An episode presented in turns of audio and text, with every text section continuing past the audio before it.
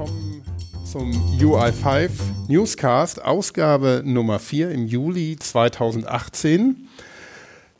Ich bin heute sehr froh, einen ja, besonderen Gast hier zu haben, der uns sehr viel über die Zukunft von UI5 erzählen kann. Und zwar Peter Müßig von SAP, Lead-Architekt für UI5 im UI5-Team und ja, einer der Urphönixe oder wie habt ihr es genannt? Genau, Urphönixe trifft Herzlich willkommen.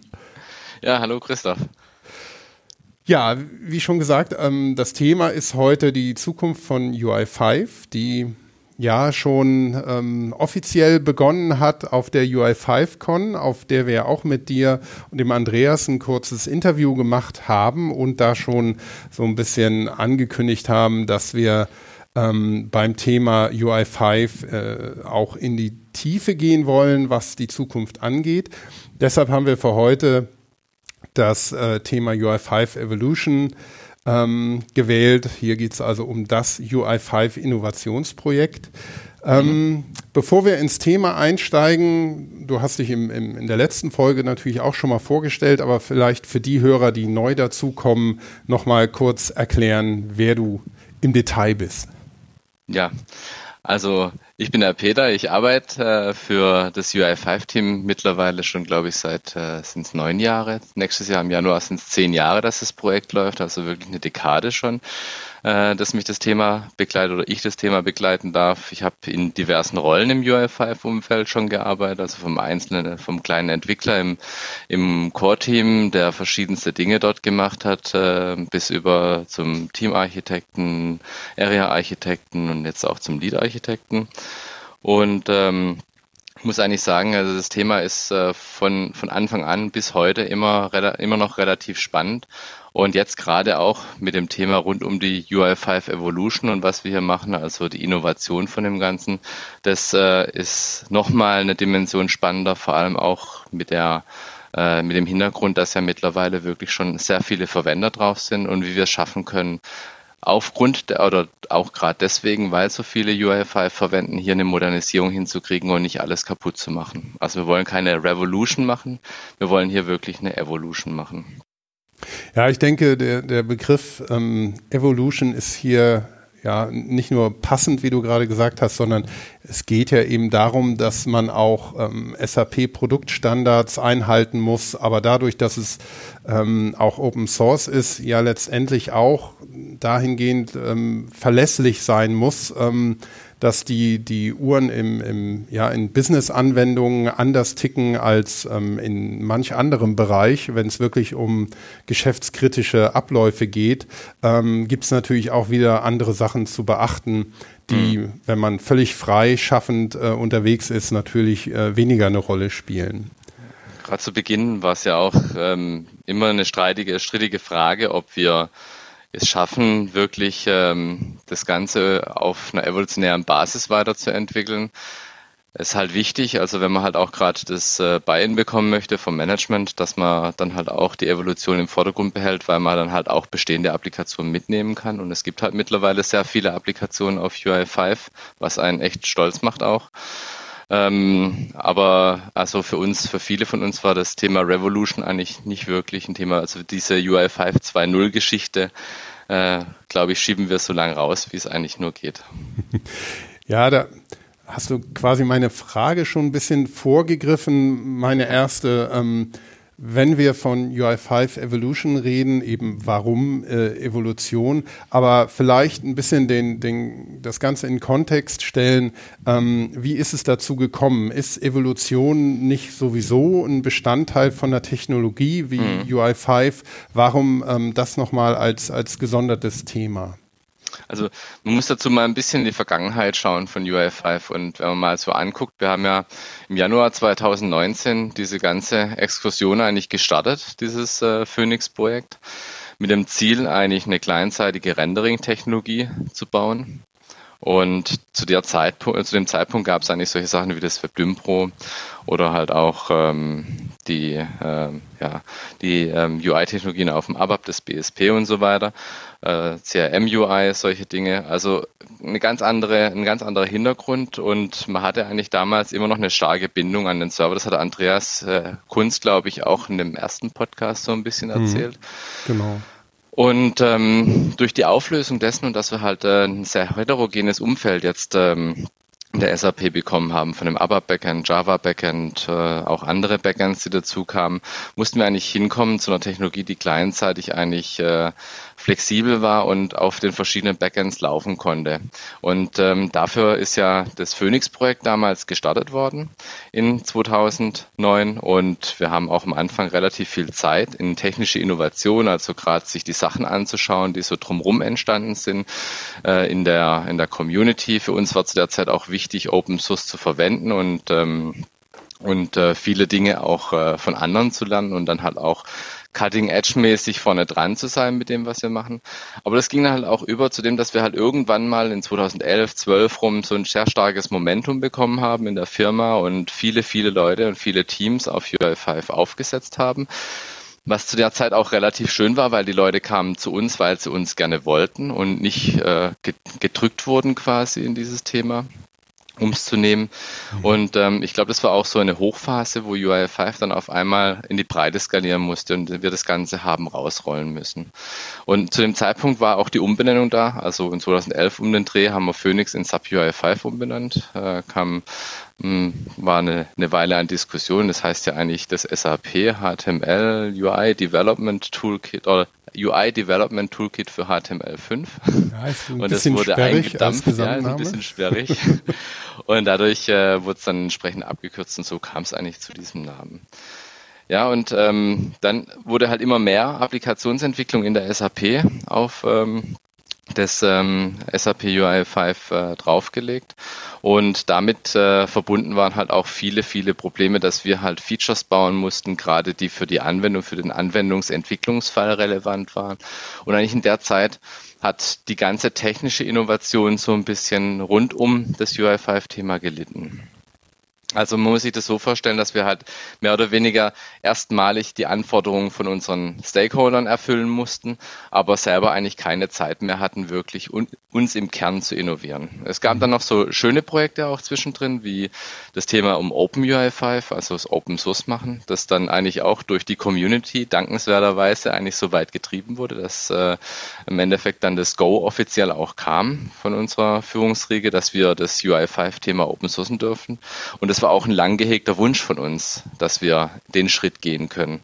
Also das war so ein bisschen auch eins der Ziele, die wir uns am Anfang 2009 gesteckt haben, war dann 2014 auf einmal Realität. Das waren andere Teile. Web.ide haben wir auch hier im UI5-Team gestartet ursprünglich. Also es gab durchaus auch, auch technische Innovationsprojekte, aber halt immer so ein bisschen an der Seite. Und das Ganze ging jetzt halt so weit, dass wir 2016 halt so uns mal ein bisschen in Frage gestellt haben. Wir haben ja immer wieder mal Performance-Eskalationen rund um UI5 gehabt und das hat man auch gesehen in den letzten Jahren, dass viel und viel APIs geschaffen wurden in UI5 selbst, um das Ladeverhalten von irgendwelchen Komponenten oder von äh, anderen Dingen im Modulen und äh, so Sachen zu verbessern. Und ähm, wir haben dann irgendwann mal Mitte 2016 gesagt, jetzt müssen wir aber auch wegkommen von dem ständigen Reagieren, wenn solche Performance-Probleme auftreten und dahin kommen, dass wir eigentlich mehr agieren. Und mit dem haben wir aus einzelnen Gruppen Leute rausgeholt, ähm, auch teilweise erfahrene Leute, in ein Warroom gesteckt für sechs Wochen und gesagt, ähm, denkt euch mal, ihr dürft jetzt alle Sachen auf die Seite schieben, an alle Regeln, die wir uns halten müssen, Kompatibilität, vergisst es einfach mal und guckt euch mal an, was notwendig wäre, um, ähm, ne, um das UI5 dahin zu kriegen, dass wir eigentlich auch sehr performant auch und dann insbesondere im Hinblick auf die Mobilgeräte zu dem Zeitpunkt ähm, das, äh, das Ganze ähm, zum Laufen zu kriegen. Und äh, da haben wir halt ganz viele Sachen mal ausprobiert und haben, ich nenne es eigentlich immer diese Innovation Key Pillars, also die Kernsäulen der Innovation äh, definiert und eigentlich auch die Roadmap für das äh, definiert, was wir heute als Projekt UI5 Evolution kennen.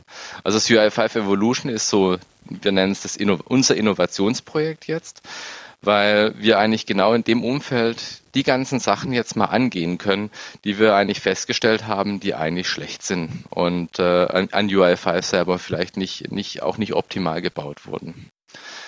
Ähm, vielleicht können wir ja ähm, genau auf diese, du, du hast sie gerade ähm, äh, schon angekündigt, die Key Pillars, also die, die, die, die fünf Kernthemen, Innovationspunkte, die es bei ähm, UI5 geben wird. Also es geht um Performance, um Modularisierung, ähm, es geht aber auch äh, die Integration von Standards und auch Trends. Ähm, die zu integrieren, was ja auch wichtig ist, weil viele ja auch immer die, die neuesten oder auch die coolsten oder auch die besten Sachen dabei haben wollen, mhm. ähm, um Offenheit und auch Kompatibilität. Vielleicht kannst du ähm, die, diese, mhm. diese fünf Säulen ähm, der Innovation mal ein bisschen genauer erklären. Ja, also diese, diese erste Säule ist das Thema Performance. Das steht eigentlich im Kern des Ganzen, weil das ist eigentlich immer wieder so der Hauptangriffspunkt, den, den wir eigentlich, dem wir eigentlich ausgesetzt sind in dem Framework, gerade innerhalb der SAP, aber natürlich auch außerhalb für die Verwender. Also man will ja immer eine performante UI-Anwendung haben.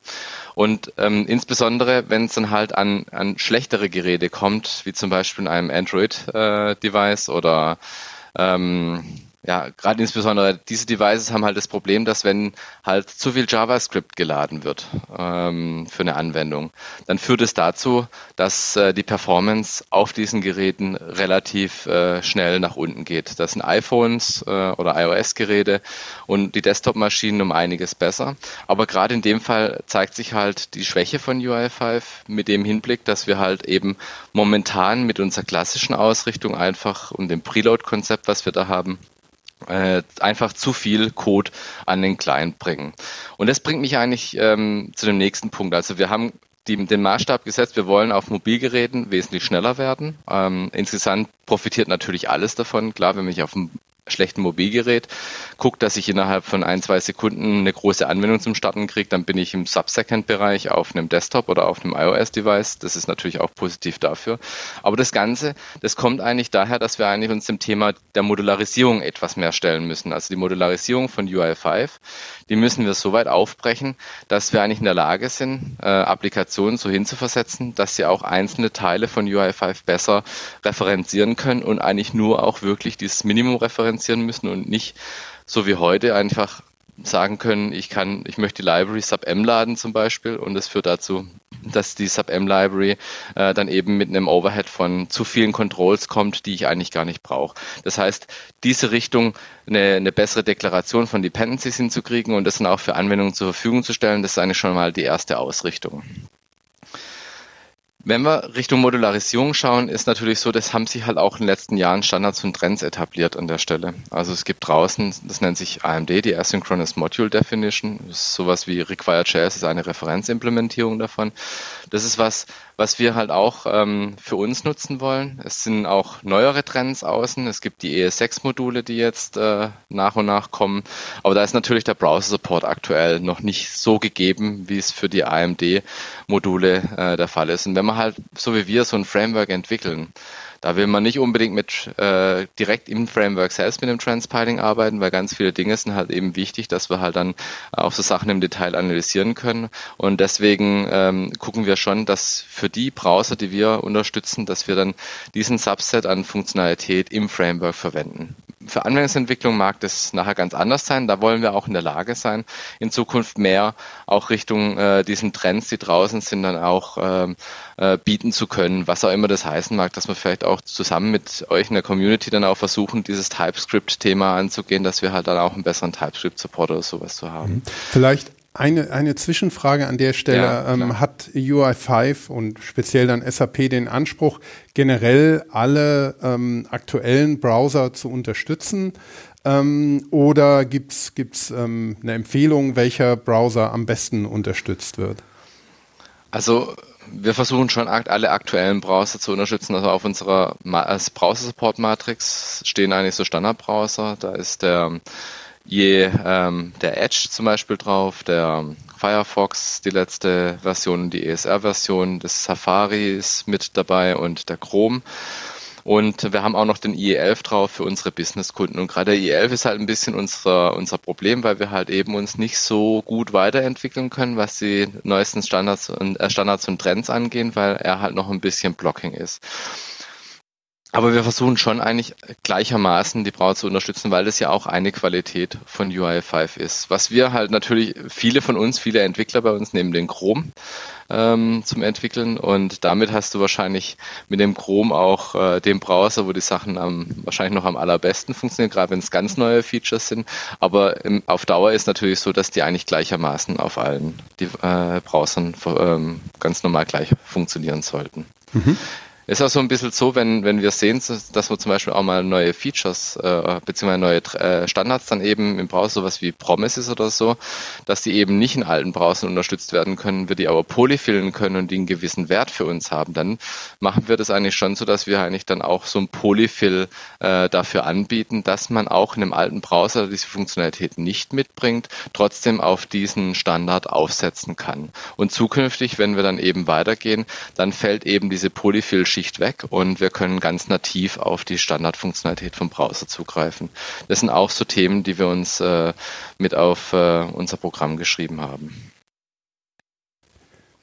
Gut, wer, ich habe dich unterbrochen bei der Modularisierung ja. und ähm, ich weiß nicht, was du Hast du das ähm, einmal rund erklärt oder? Ich glaube, Modellisierung, Standards und Trends, da haben wir eigentlich schon gerade drüber gesprochen. Ich war auch auf dem Weg zum Überleiten auf dieses Thema Offenheit, was ja eigentlich auch ganz wichtig ist für alle da draußen und äh, auch für uns. Ja. Ähm, also das Thema OpenUI5 liegt uns wirklich am Herzen und man sieht es auch, dass das OpenUI5 eigentlich der Kern von UI5 ist. Auch das, was wir als SAP UI5 ausliefern, beinhaltet OpenUI5 und all die Dinge, die wir eigentlich quasi in dem OpenUI 5 Layer machen, die ähm, äh, beziehungsweise nicht, muss man eher sagen, also all die Sachen, die bei uns quasi in diesem Grundlayer passiert, der OpenUI 5 ist, das ist eins zu eins dasselbe, was intern wie extern sichtbar ist. Also ihr könnt quasi in einem GitHub-Repository eins zu eins das verfolgen, was wir intern eigentlich machen. Mhm.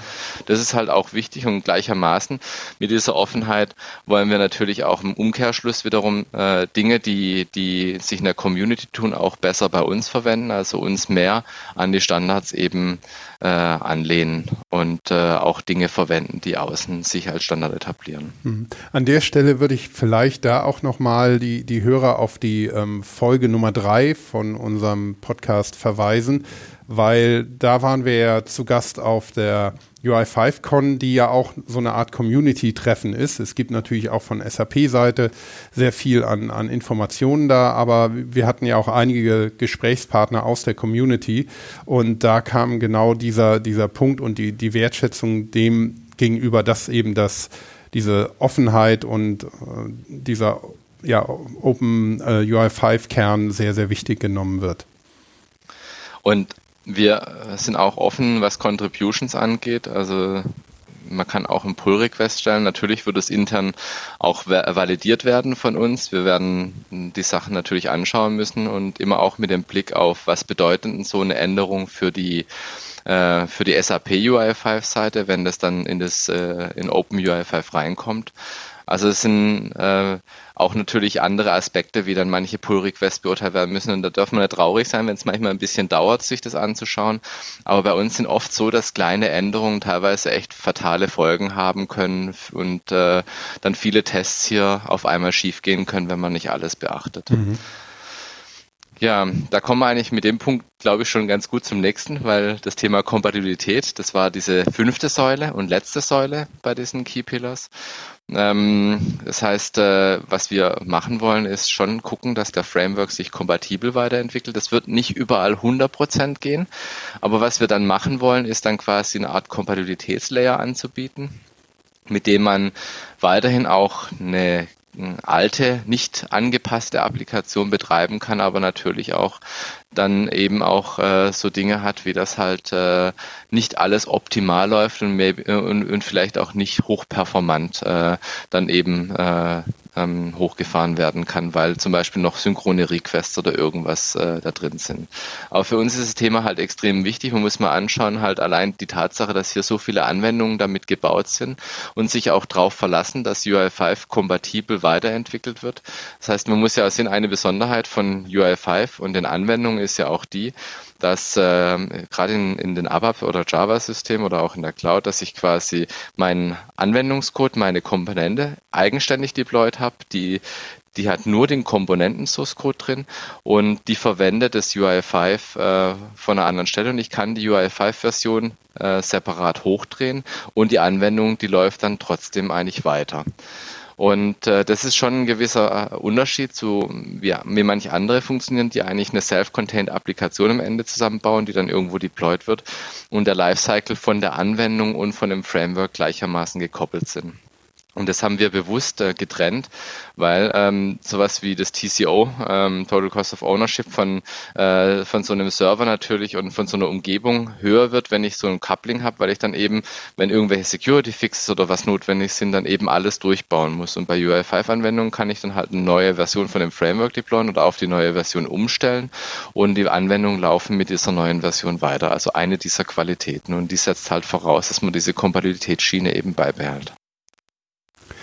Ähm, wenn wir uns jetzt die, diese ja, Säulen für, für Innovation einmal betrachten, ähm, kann man ja so, so das Kernproblem vielleicht da drin sehen, wie, wie, wie du es ja auch auf der UI5Con beschrieben hast, ähm, dass das darin liegt, dass man ähm, sehr monolithisch ist im Moment, auch wenn mhm. ähm, UI5 eigentlich schon für ein modularisiertes Konzept ähm, designt ist. Ähm, kannst du die Problematik und dann eben die, die Lösung dafür oder die Lösungsansätze mhm. einmal genauer beschreiben? Ja, also das Monolithische, das kommt von daher, dass wir halt ähm, beim Design von unserem Framework äh, eben eine sehr starke Verknüpfung geschaffen haben von dem, was man eigentlich als Framework sehen kann, was auch das Rendering und die Controls angeht und das Programmiermodell. Also wenn man heute so ein Beispiel das Manage Object anschaut, das verbindet eigentlich den Framework, es verbindet das Rendering, also das Control, wie es geschrieben wird und es verbindet natürlich auch solche Dinge wie Data Binding, also so typische Aufgaben, die aus dem Programmiermodell Layer kommen. Es ist manchmal sehr charmant, also wenn jemand schon mal ein UI5 Control geschrieben hat, es ist sehr einfach, das zu schreiben, Stand heute und so Features wie Data Binding eben reinzubekommen. Und man hat dann alles schön embedded. Aber das führt halt dazu, dass wir eben nicht in der Lage sind, wirklich dann mal für jemand, der sagt, ich möchte nur die Controls verwenden, aber nichts anderes, ähm, einen, einen minimalistischen, ähm, minimalistisches äh, Code, äh, einen Code anzubieten, den die Kollegen, äh, den die, äh, dem die oh, Entwickler. Den die Entwickler genau, das meine ich ja, dann wirklich verwenden können. Mhm. Und ähm, das äh, ist halt eigentlich eins der Teile, also wir nennen das das monolithische Dilemma, was man eigentlich so ein bisschen hat, Stand heute. Und wie wir dem entgegenwirken wollen, ist halt, dass wir eigentlich ein Layering einführen in das Ganze.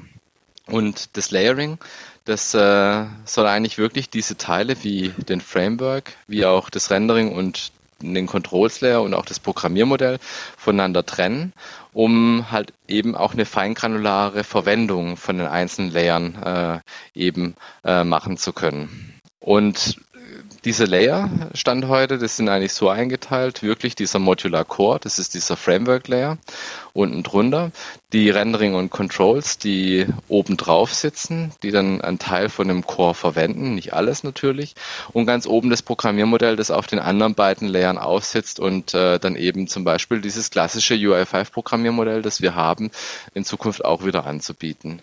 Und was nebendran dann eben als eine komplett neue Säule kommt, das ist etwas, was wir eigentlich in der Vergangenheit nicht so stark nach außen promotet haben, ist unser Build- und Development-Tooling. Also damit wollen wir jetzt auch in Zukunft offiziell eine Umgebung äh, zur Verfügung stellen, wie man quasi UI5-Anwendungen baut und wie man sie auch äh, schön entwickeln kann. Und ich komme dazu nochmal äh, nachher dann im, im, im Detail. Genau, du, du hast ja die wichtigsten Punkte einmal aufgezählt. Ähm, Modular Core, ähm, Rendering und Controls, ähm, Entwicklungsmodelle. Gehen wir die doch mal der Reihe nach durch. Ähm, vielleicht ein bisschen genauer beschreiben. Modular Core, was bedeutet das?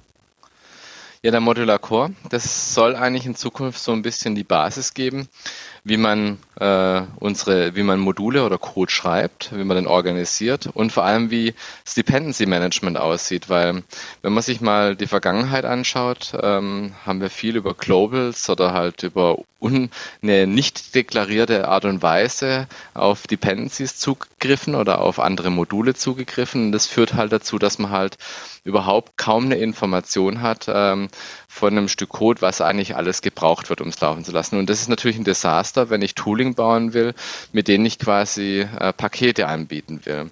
Und das ist eigentlich so ein bisschen das Ziel. Ich möchte eigentlich mit der Weiterentwicklung von dem Modular Core dahin kommen, dass ich eigentlich auch in der Lage bin, Applikationen mit einem Minimum an äh, Footprint eigentlich zum Laufen zu bekommen. Um halt zum Beispiel auch auf so Mobilgeräten wie einem Android-Device nicht mit einem großen JavaScript Overhead äh, daherkommen.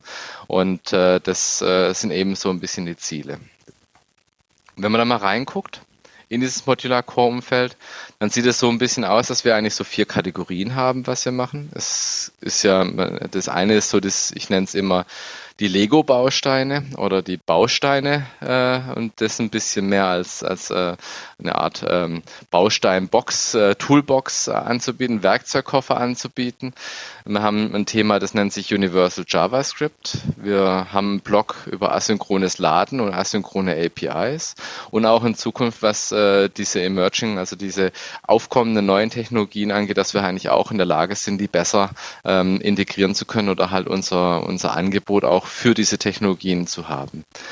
Wenn man mal reinschaut in diesen Werkzeugkoffer, dann ist äh, da eines der spannendsten Themen, dass wir da ähm, eine klare Strukturierung einführen. Wir haben ja mit UI5 seit, ich glaube, ich habe mal nachgeguckt, schon äh, richtig lang, eine AMD-like, die heißt AMD-like, äh, Asynchron Module Definition, ähnliche Syntax ähm, mhm.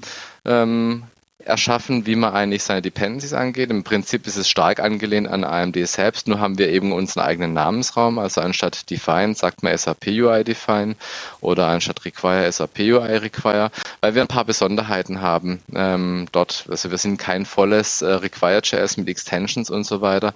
Und um das zu vermeiden, haben wir eigentlich gesagt, wir haben da einen eigenen Namensraum, stand heute dafür. Aber damit, mit diesem AMD-like äh, äh, Ansatz, sind wir in der Lage, dass jetzt quasi alle Module Module, die hier im Core oder auch in den Libraries dann ähm, definiert und deklariert werden, äh, dass die äh, im Prinzip ihre Dependencies viel exakter ausdrücken müssen. Also jede Dependency, die, eine, die ein Modul braucht, muss dort hinterlegt werden.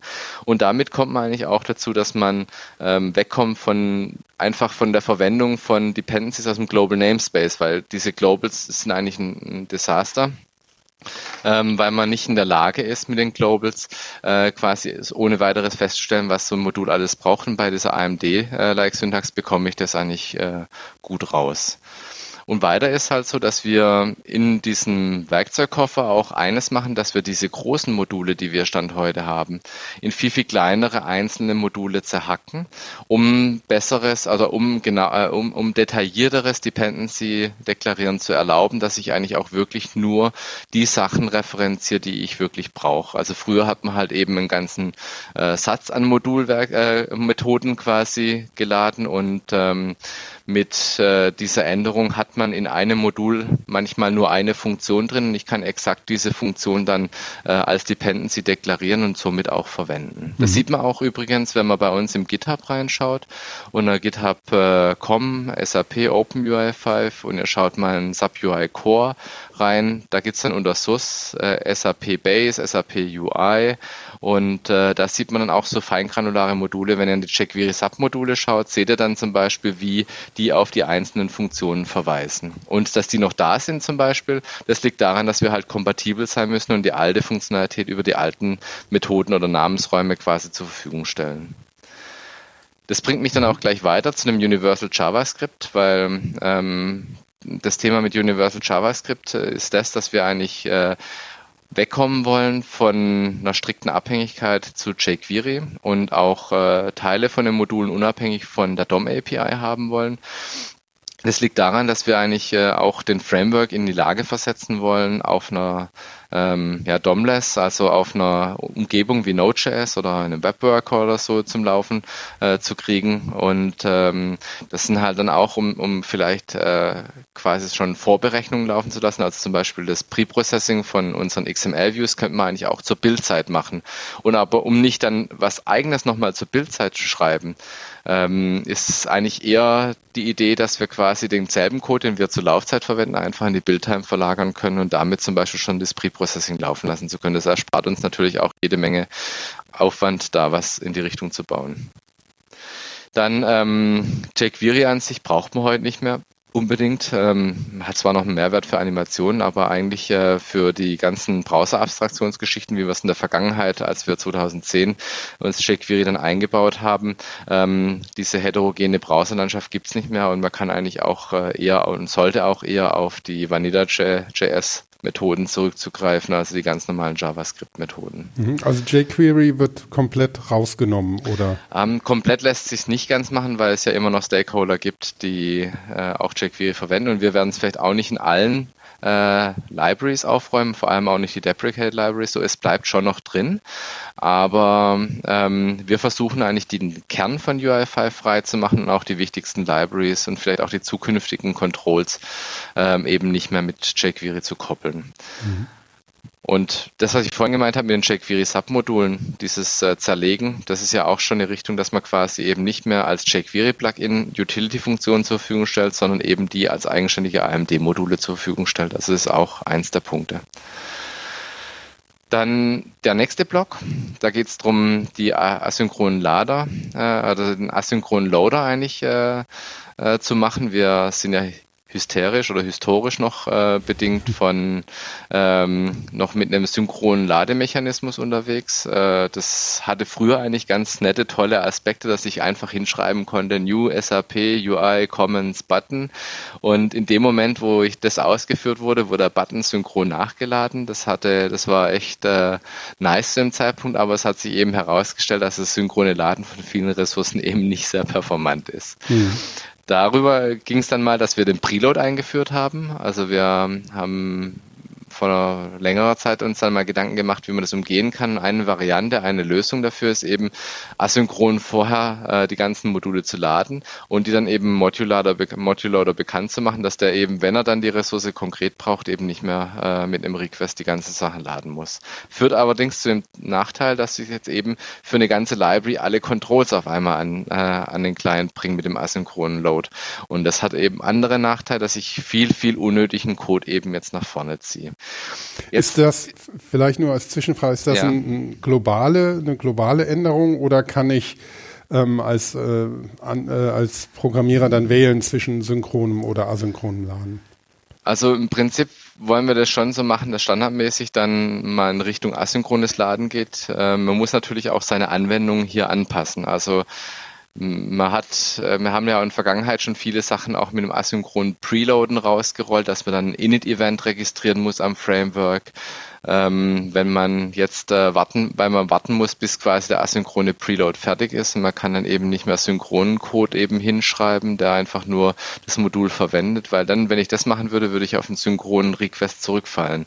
Also der, der Trend sollte schon sein, dass wir eigentlich gemeinsam versuchen, äh, also die Community, die Verwender, die Stakeholder und wir im Framework ähm, den synchronen XR wegzukriegen, indem wir diese Methoden nicht mehr verwenden, die internen synchronen Request auslösen und ähm, auf der anderen Seite, äh, dass wir halt Stück für Stück auch immer mehr asynchrone Alternativen anbieten, was wir ja auch tun.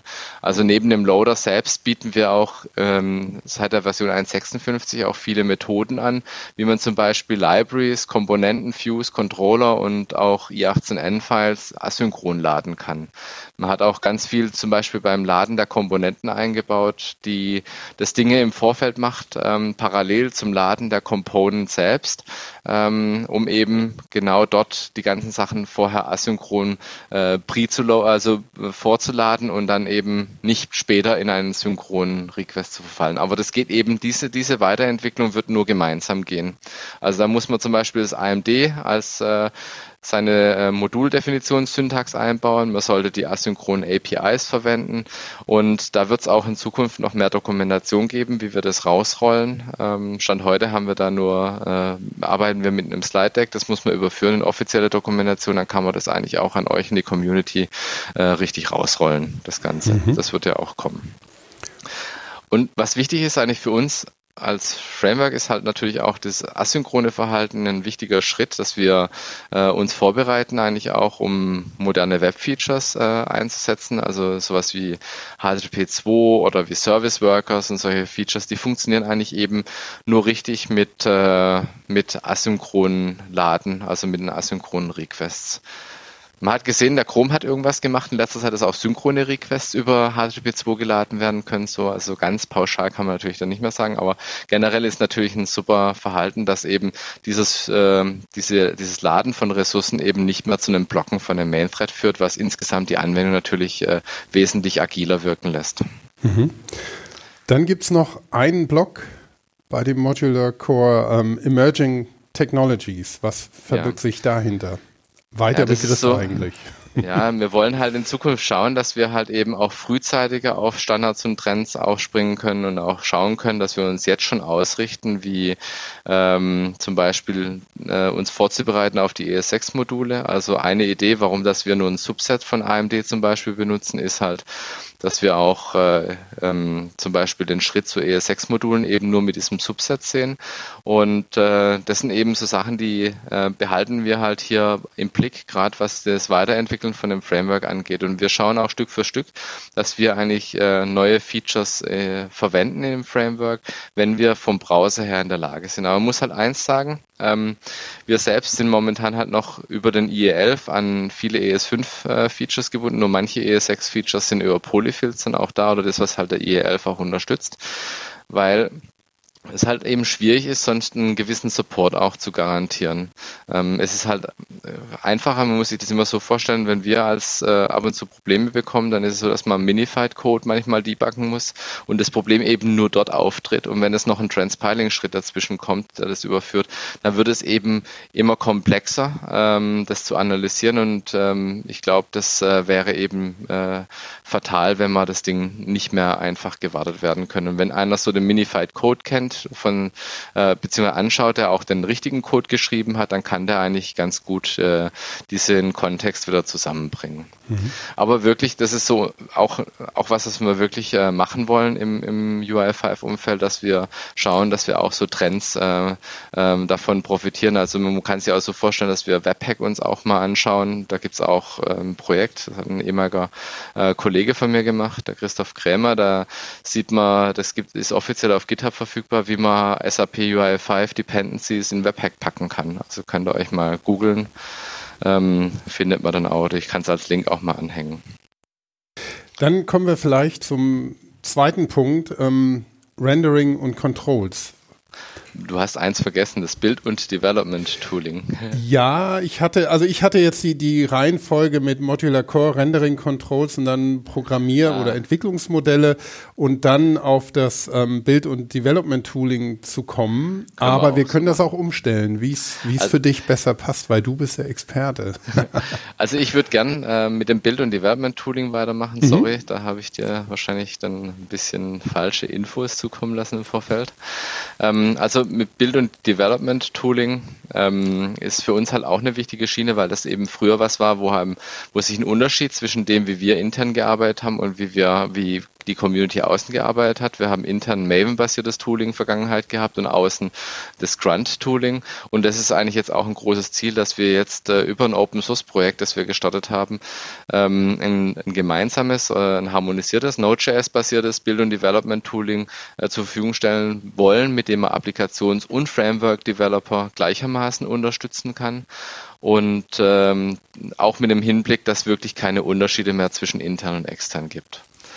Und da gibt es dann auch wieder diese typischen vier Punkte äh, bei diesem Thema. Also wir haben ein Hauptblock dabei sind ist agnostische Bildmodule. Da geht es eben drum, gerade weil wir in der Vergangenheit immer wieder verschiedene Technologien gehabt haben, wollten wir jetzt eben äh, mit den neuen Tooling was schaffen, wo wir eine gemeinsame Basis haben, wie so ein Bildskript geschrieben wird. Das wird in Node, äh, in, in, in JavaScript geschrieben und äh, reduziert sich auf so einen Common JS Standard, hat ein bestimmtes Interface und damit kann ich sicherstellen, dass äh, wenn ich in einer beliebigen Umgebung wie in Grunt, wie in, auch in Maven mit einer JavaScript Engine haben wir auch schon, ähm, dieses ganze, äh, die Umgebung simulieren kann für diese Bildmodule, dann kann ich die eben in verschiedenen Kontexten laufen lassen und muss nicht jedes Mal was neu bauen. Also da ist eben mit Hinblick auf Reuse ganz viel da und auch dort ähm, gibt ja mittlerweile das Projekt auf, äh, auf dem dem Public GitHub, das ist seit März eigentlich auch Open Source. Es ist das ähm, GitHub.com SAP UI5-Tooling. Und äh, da äh, entwickeln wir eigentlich gemeinsam mit euch, mit der Community an diesem Tooling. Das Tooling beinhaltet neben diesen Bildmodulen, die genau diese Abstraktion für uns erlauben, dass wir eigentlich da unabhängiger werden von wollen von einem, äh, von einem Taskrunner. So, das ist halt auch äh, wichtig. Wir wollen wir halt auch ein eigenes Command-Line-Interface äh, euch zur Verfügung stellen, mit dem man ähm, mit wenig Aufwand lokal äh, dahin kommen kann, dass man eine Umgebung hat, eine Entwicklungsumgebung, mit denen man die UI5-Anwendung oder auch äh, ähm, Control Libraries dann bauen kann und auch entwickeln kann und auch diese Testumgebung hat. Und diese Command-Line-Interface ähm, das könnt ihr auch dann euch mal anschauen. Auch in diesem öffentlichen GitHub-Repository gibt es eigentlich äh, ein schönes Beispiel mit einer Sampler-Applikation von uns, ähm, wie man dieses Tooling einsetzen kann, um äh, ein, ein, also um Anwendungsentwicklung zu betreiben. Und alle UI5 Dependencies, die es äh, so gibt, die kommen dann äh, eigentlich von ähm, dem öffentlichen äh, NPM-Repository. Also auch hier haben wir nachgelegt, OpenUI5 äh, sind auch als äh, NPM-Module ähm, zur Verfügung gestellt und sind auch released im Public NPM und können darüber konsumiert werden. Ein wichtiges Thema, was wir haben, neben dem Command-Line-Interface Richtung diesen Mobilgeräten, ist ähm, ein, so ein, wir nennen das Self-Contained Package, also ein Paket zu erstellen, das alle JavaScript-Ressourcen beinhaltet, die ich für die Applikation brauche. Und äh, das ist auch was, was ich immer mal wieder auf, ähm, auch auf der UI5Con selbst beziehungsweise zeigen habe lassen, wie man ähm, dann quasi für diese OpenUI5 Sample-Applikation über diesen, äh, über dieses Command-Line-Interface Interface von dem Tooling quasi ein SAP UI Custom JS Skript erstellen konnte, das eben den Core beinhaltet hat und alle ähm, Libraries äh, oder alle Controls aus den Libraries, die dann referenziert wurden und eben nicht mehr wie vorher, dass dann Preloads geladen wurden mit zu viel Ressourcen. Also das nutzt eigentlich all die Dinge, die wir in dem Modular Core bereits gemacht haben, diese AMD-like Syntax, um eben eine Dependency-Analyse machen zu können und die Pakete entsprechend äh, zusammenzustellen. Mhm. Und last but not least, ähm, da ist noch ein, ein letzter Block, da geht es darum, auch hier die Offenheit äh, zu haben. Also wir wollen äh, gemeinsam mit euch auch das Tooling machen. Die Kollegen, die da hauptsächlich in dem Tooling arbeiten, die haben sich so einen RFC-Prozess ausgedacht. Das sieht man auch in den GitHub-Issues auf dem Projekt. Da kann man sich auch mal anschauen. Momentan wird das Thema Plugins dort diskutiert, wie man Plugin-Fähigkeit für dieses Tooling erreichen kann, dass man auch in dem Command-Line-Interface vielleicht im Bild einen eigenen Bildschritt einführen kann. Und äh, da wäre echt toll, wenn ihr Interesse habt, da gemeinsam ähm, sich was zu überlegen, dass wir da eine echt coole Lösung hinkriegen, die, äh, die dann auch super funktioniert. Cool. Und nach dem Block Build Development Tooling, ähm, da sind wir dann aber bei ähm, Rendering und Controls. Genau. Richtig. Sorry. also bei dem Thema Rendering und Controls ähm, mhm. geht es ein bisschen drum, unseren Rendering-Framework, ähm, den wir ja auch schon lang haben, so umzubauen, dass wir moderner werden, äh, um es äh, einfacher zu machen, wie Controls geschrieben werden. Klar, ein Notepad-Control heute ist sehr einfach geschrieben, aber ähm, wenn man unsere Controls von heute anschaut, ist halt eben gebunden an, da kommt das monolithische Dilemma wieder raus, an das Programmiermodell Programmiermodell, also das Data Binding, das alles mit drin steckt. Die sind gebunden an den Framework und, und an die alte Rendering-Technologie von UI5. Und was wir eigentlich hier machen wollen, ist mehr eine Agnostik zu erreichen, dass auch unsere Controls unabhängiger werden von der Technologie selber, von dem Programmiermodell dass sie deklarativer werden und äh, universeller einsetzbar. Also universell heißt jetzt nicht, dass sie beliebig einsetzbar sind, sondern im, im Sinne von Universal JavaScript, dass man eventuell auch am Server was damit machen kann.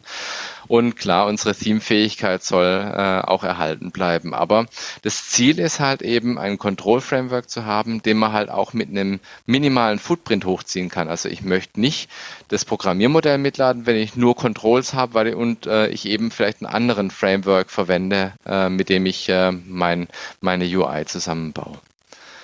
Also wenn man da mal reinschaut, gibt es auch wieder vier Blöcke. Vier Blöcke sind die leichtgewichtigen Controls, das ist das Thema deklarative Renderer, ist auch die Rendering-Technologie und die vereinfachte, ähm, das vereinfachte Zusammenstecken von Controls. Also gerade bei den bei den leichtgewichtigen Controls, da geht es darum, ähm, was zu erreichen, dass ich äh, in der Lage bin, das habe ich jetzt vorhin auch, glaube ich, schon angerissen, den, den Punkt, dass man die Controls ähm, äh, einfacher verwenden kann, ohne auch eine Kopplung an das Programmiermodell zu haben. Und ähm, Dazu müssen wir die Controls auch ein Stück weit umbauen und hier wollen wir gerade anfangen, nochmal äh, gerade diese Bread and Butter Controls äh, neu zu strukturieren, aber auch mit dem Hinblick, dass quasi für das UI5 Classic Programmiermodell auch die neuen Controls unter der Haube dann eingesetzt werden und auch dort ähm, wir profitieren können von dieser Verbesserung, die wir hier erzielen. Wir wollen hingehen von einer Schreibweise, also von der imperativen Schreibweise, die man heute hat bei so einem Render, Renderer, dass wir hier mehr mehr eine Markup-zentrische Schreibweise bekommen, so wie es äh, das so eine Art Templating-like äh, ähm, Ansatz, wie man diese Renderer definiert, um eben natürlicher zu werden. Ähm, äh, auch wie man, wenn man das liest, ähm, wie, wie die Struktur von diesem Control ist, weil Stand heute ist es sehr schwer zu verstehen, wie der Markup dann zusammengesetzt wird. Und es hat natürlich auch einen weiteren Vorteil. Wenn wir eine deklarative Renderer-Syntax haben, momentan ist es so eine Art Handlebar-Syntax, die wir unter der Haube haben, das äh, ähm, erlaubt uns dann halt auch am Server quasi diese Renderer herzunehmen und zum Beispiel auf dem Server mit einem gewissen, äh, mit dem Zustand des Controls, das ich dann darstellen will, auch schon ein, ein Server-Side-Rendering machen zu können. Das ist halt im Hinblick auf, äh, auf eine Zukunft auch ein interessantes Thema, was wir uns vorbehalten möchten. Und es erlaubt dir halt auch, äh, wenn das Ganze agnostisch ist, beliebige Programmiermodell-Layer oben drauf zu setzen. Und ein weiterer Punkt, der eben auch wichtig ist, weil wir haben ja im JavaScript gesagt, Dependency-Deklaration.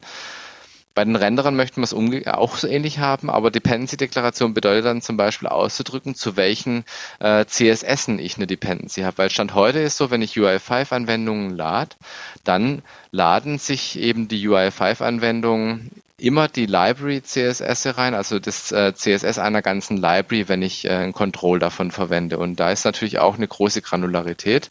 Und auch hier wollen wir dahin kommen, dass wir zu einer feingranularen Verwendung kommen. Ein anderer Teilaspekt ist die Technologie, mit der wir rendern. Wir haben ja historisch bedingt stringbasiertes Rendering oder Stringstreaming, wie auch immer man das äh, richtig bezeichnen mag. Also wir machen inner HTML mit dem klassischen UI5 und damit gibt es mhm. natürlich auch ganz viele Probleme, die damit verbunden sind, Fokus-Handling und solche Sachen. Und hier haben wir uns eben auch zum Ziel gesetzt, dass wir halt auch mehr in ein DOM-basiertes Rendering äh, kommen wollen. Und mit den letzten äh, Iterationen schauen wir uns gerade lit-HTML an, das sehr vielversprechend aussieht, weil lit hat so einen Vorteil, dass es über so ein ähm, äh, dass es erkennen kann, welche Teile in einem Template sind statisch und welche Teile in einem Template sind dynamisch und kann mhm. dadurch dann effiziente Updates im DOM auch machen. Und das Schöne ist eben dabei, das, was wir früher manuell mit unseren speziellen Settern machen mussten, also wenn einer Set-Text am Input gerufen hat, nicht am Input, am, am Button gerufen hat oder so, dann hat es dazu geführt, dass wir eigentlich ein Re-Rendering mit inner HTML angestoßen haben. Irgendwann kam man auf die Idee zu sagen, ja, dann wir überschreiben den Set-Text und machen selber ein DOM Update und unter, äh, unterdrücken das normale Rendering. Das war sehr effizient, aber man kam halt mit viel Custom-Code daher und den Code muss man warten. Also das hat zwei Nachteile. Einerseits, man muss viel mehr Code laden, andererseits muss den Code warten und er kann Probleme haben. Und das sind eben so Dinge, die wir halt in Zukunft auch äh, ausmerzen wollen. Und um äh, als letzter Punkt, um zu vermeiden, dass wir halt in Zukunft wieder 500 oder mehr Controls, gerade SAP UI5, wenn man mal das Ganze anschaut, hat halt echt viele Controls. Ich glaube, es sind sogar 600 um mehr Controls. Äh, das wollen wir halt auch nicht mehr in der Stufe haben, dass wir äh, so viele Controls zur Verfügung stellen müssen. Und deswegen ist es wichtiger, dass wir einen Mechanismus haben, mit dem man sehr einfach auch Controls zusammenstecken kann. Mhm. Also wirklich ähm, aus, aus wieder einem, einem Baukasten sich das rausnehmen, was man braucht, um letztendlich ein Control dann zu haben, wie zum Beispiel eine Tabelle. Genau. Mhm. Gut. Ähm, Rendering und Controls. Ähm, als ähm, vierten Punkt hatten wir die ähm, Programmiermodelle. Ja. Was gibt es dazu? Bei den Programmiermodellen kommt jetzt erstmal was Unspektakuläres. Das sage ich ein, einfach mal so, weil wir UI5 Classic quasi weiterhin unterstützen wollen, also auch wirklich wollen und auch werden. Ähm, also das, das, klassische Programmiermodell steht schon noch im Fokus und wir schauen auch, wie wir gerade auf dem klassischen Programmiermodell auch viele von den Verbesserungen, die wir hier in dem Evolution-Projekt machen, auch einzu, einziehen lassen können. Und hier steht halt immer wieder die Schwierigkeit äh, dahinter, dass wir halt das kompatibel machen, dass wir keine Anwendungen brechen und das kostet halt wirklich extrem viel Zeit bei uns. Aber auf der anderen Seite ist es natürlich auch eines der richtigen Mehrwerte, die UI5 äh, mit sich äh, bringt, äh, dass wir eigentlich auch wirklich so eine gewisse Stabilität haben auf unseren Releases und man eigentlich auch auf eine neue Version gehen kann, ähm, ohne dass man jetzt gleich dann Angst haben muss, dass alles äh, zerbricht. Also gerade weil da auch bei uns intern extrem viel Testing dahinter steckt und das ist uns halt wirklich, wirklich wichtig. Aber das ist ja eigentlich was, was so typisch diesen, also wenn ich das immer so sehe, ist es das UI5 Classic Modell ist was für einen Applikationsentwickler. Und der Applikationsentwickler hat ganz andere Anforderungen. Der erwartet halt, dass er sich in seiner Programmier, in seinem Programmiermodell befindet und gar nicht irgendwas anderes machen muss, gar nicht ausbrechen muss. Der will, äh, der erwartet, dass er quasi in, in der UI5-Welt bleiben kann und sich nicht mit irgendwas anderem beschäftigen muss. Wir mhm. haben aber in letzter Zeit immer mehr auch ähm, gemerkt, dass neben dem App-Programmierer auch der Web-Programmierer mehr in Fokus rutscht. Auch intern ist es so, dass, ähm, dass viele viele, eigentlich äh, zu, zu Themen wie das Layout äh, selber definieren wollen und dann eben de an dedizierte Stellen im UI äh, einzelne UI5 Controls gerne einführen einfügen würden und die dort äh, explizit dann verwenden würden. Mhm. Und um hier jetzt zu vermeiden, dass wir für verschiedenste Frameworks ähm, irgendwelche Adapter bauen müssen, wie wir die UI5 Controls anbieten können, haben wir uns entschieden, dass wir Web Components verwenden, also den Web Component Standard. Und wir als Web Components die UI5 Controls zur Verfügung stellen wollen also ein Teil davon, die Bread and Butter Controls. Das heißt, diese Web Component Schicht äh, soll unsere neue API, äh, unsere agnostische API sein, wie andere äh, Frameworks quasi die UI5 Controls konsumieren können. Und was halt hier wichtig ist, dass wir halt hier alle Vorbauten oder diese ganzen Punkte, die ich vorhin erwähnt habe, diesen minimalistischen Core, auch den minimalen Footprint mit dem Rendering zusammen und auch den Rework im Rendering mit den Lightweight Controls, dass wir das Ganze eben machen, dass wir wir in der Lage sind, die Web Components wirklich mit so einem minimalen Footprint anbieten zu können. Weil was ähm, wirklich ein, ein, Mehrwert von unseren Controls ist, dass wir halt diese verschiedenen Qualitäten wie dieses äh, UI-Design, wie die vielen Controls, die wir haben, also die Standard-Controls, dieses fast vollständige Control-Set, dass wir halt auch äh, darauf achten, dass Security, Accessibility und solche Themen eben bei unseren Controls dahinter steckt. Das wollen wir eigentlich alles in den Web-Components verstecken und darüber dann ähm, allen eigentlich äh, zur Verfügung stellen können und auch an bieten können, dann quasi diese Controls theoretisch auch in anderen Frameworks wie Angular, React oder Vue oder was auch immer in Zukunft kommen mag, ähm, zu verwenden zu können. Und hier ist wirklich wichtig, ähm, dass die, die Consumption von diesen Web Components dann auch in diesen Frameworks sehr einfach sein wird oder mhm. sein sollte. Gut, und dann ähm, hattest du noch ja weitere ähm, erwähnt, weitere Frameworks, aber ähm, ähm vielleicht lassen wir, lassen wir das nochmal außen vor. Und ähm, angesichts der Zeit auch, weil du heute ja auch noch andere Termine hast, ähm, denke ich, äh, um es nochmal zusammenzufassen, ähm, wir haben jetzt nochmal ähm, zusammengefasst die, die, wichtigsten Punkte, Modular Core, ähm, Build und Development Tooling. ähm, Rendering und Controls ähm, und die Programmier- oder Programming Models. Aber du hast es in deiner Präsentation bei der UI5Con ähm, auch noch äh, One More Thing genannt. Mhm. Ähm, da gibt es noch was, ähm, was du ja da auch nochmal angebracht hast, das Ivo heißt. Vielleicht ja, kannst think, du zum Abschluss Think Evo noch nennen mal. wir genau, das oder das, es geht wirklich darum, dass dass wir wir wirklich hier euch alle brauchen, den Schritt in die Evolution eigentlich voranzutreiben. Ich habe es in der UI5 schon gesagt. Wir, es gibt ein wichtiges Feature in der Evolution, das wir eigentlich äh, nicht wirklich äh, so mh, mm, auch äh, eingesetzt haben bisher. Und ähm, dieses Feature, das ist so ein bisschen auch, also ich nenne es der Tod.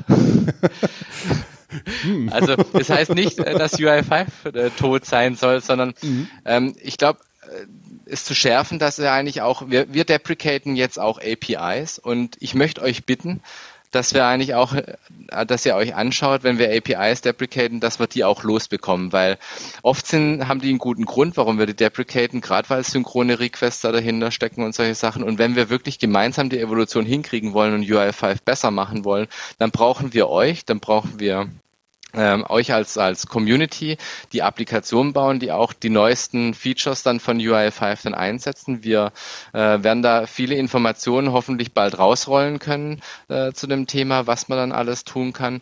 Und ähm, also so Dinge wie, schaut euch eben an, wie, ähm, dass ihr die De Dependencies deklariert, das sind so wichtige Sachen. Schaut euch die AMD-like-Syntax an, falls noch nicht gemacht hat.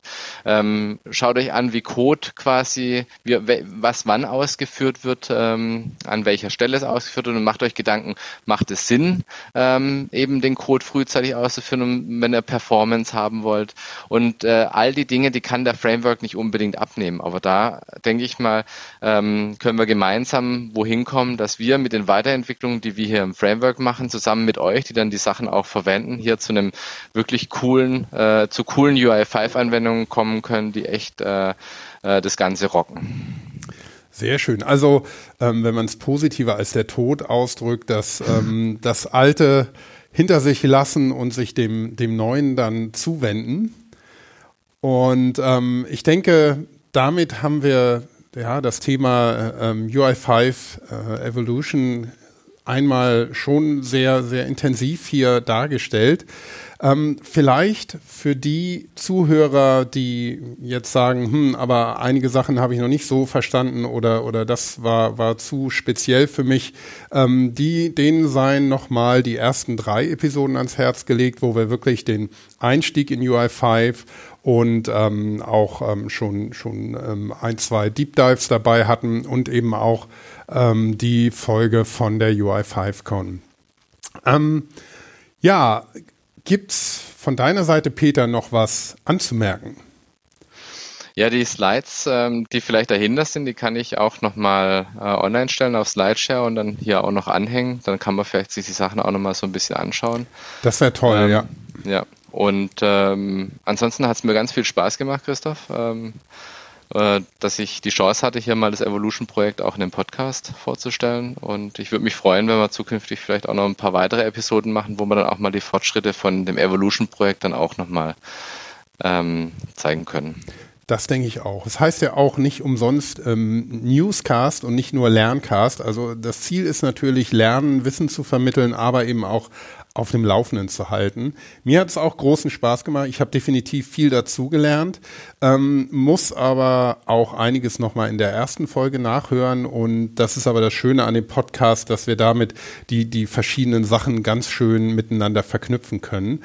Ähm, die Links, die du auch sonst noch erwähnt hast, werde ich versuchen dann einmal einzusammeln und auch noch an den ähm, Podcast mit ranzuhängen. Mhm. Ähm, vielen Dank, dass du dir die Zeit genommen hast, dass du heute da warst und uns aus erster Hand wirklich über die Zukunftsvisionen, die jetzt umgesetzt werden, für UI5 berichten konntest. Vielen Dank dafür.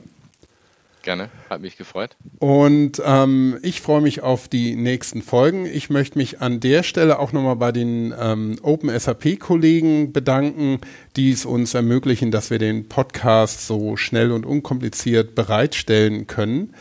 Und ähm, ja, wir machen hier auf jeden Fall weiter und ich freue mich auf weitere Folgen. Vielen Dank und ja, Dankeschön.